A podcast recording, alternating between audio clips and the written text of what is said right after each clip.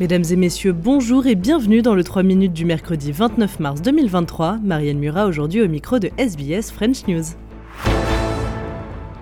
Peut-on parler de malnutrition infantile en Australie? Une récente recherche révèle que 90% des aliments pour bébés dans les supermarchés australiens ne respectent pas les recommandations nutritionnelles établies par l'Organisation mondiale de la santé. Dans le viseur de l'OMS, notamment les quantités de sodium, on écoute la directrice exécutive de l'Obesity Policy Coalition qui se dit très préoccupée par ces résultats. The worst offender was toddler foods. 9 out of 10 didn't meet these recommendations.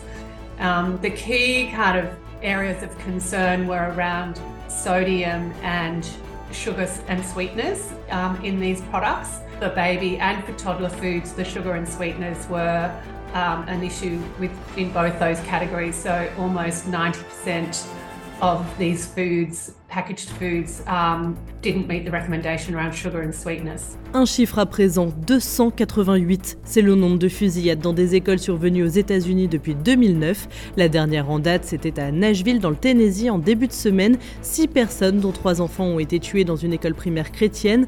L'assaillant, ancien élève de l'école, d'abord présenté comme une jeune femme de 28 ans et ensuite décrit comme un individu transgenre, a été abattu par les forces de l'ordre. Le président Joe Biden dénonce, je cite, une épidémie malsaine de violence contre les enfants. According to law enforcement, the shooter of this horror had two assault weapons and a pistol.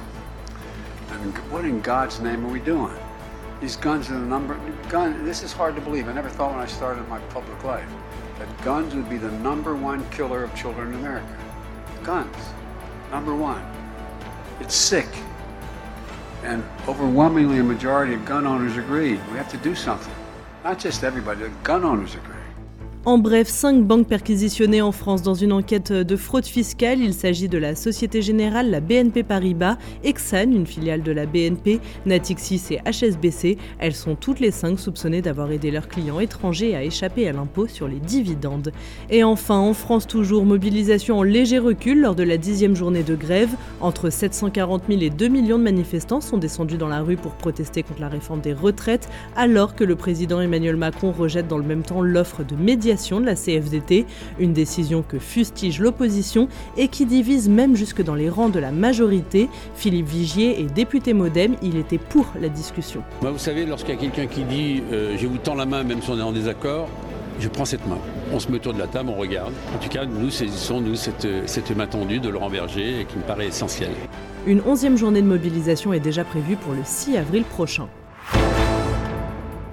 Voilà messieurs dames pour l'essentiel de l'actualité résumé en 3 minutes. Passez une excellente soirée et je vous dis à demain pour un nouveau bulletin.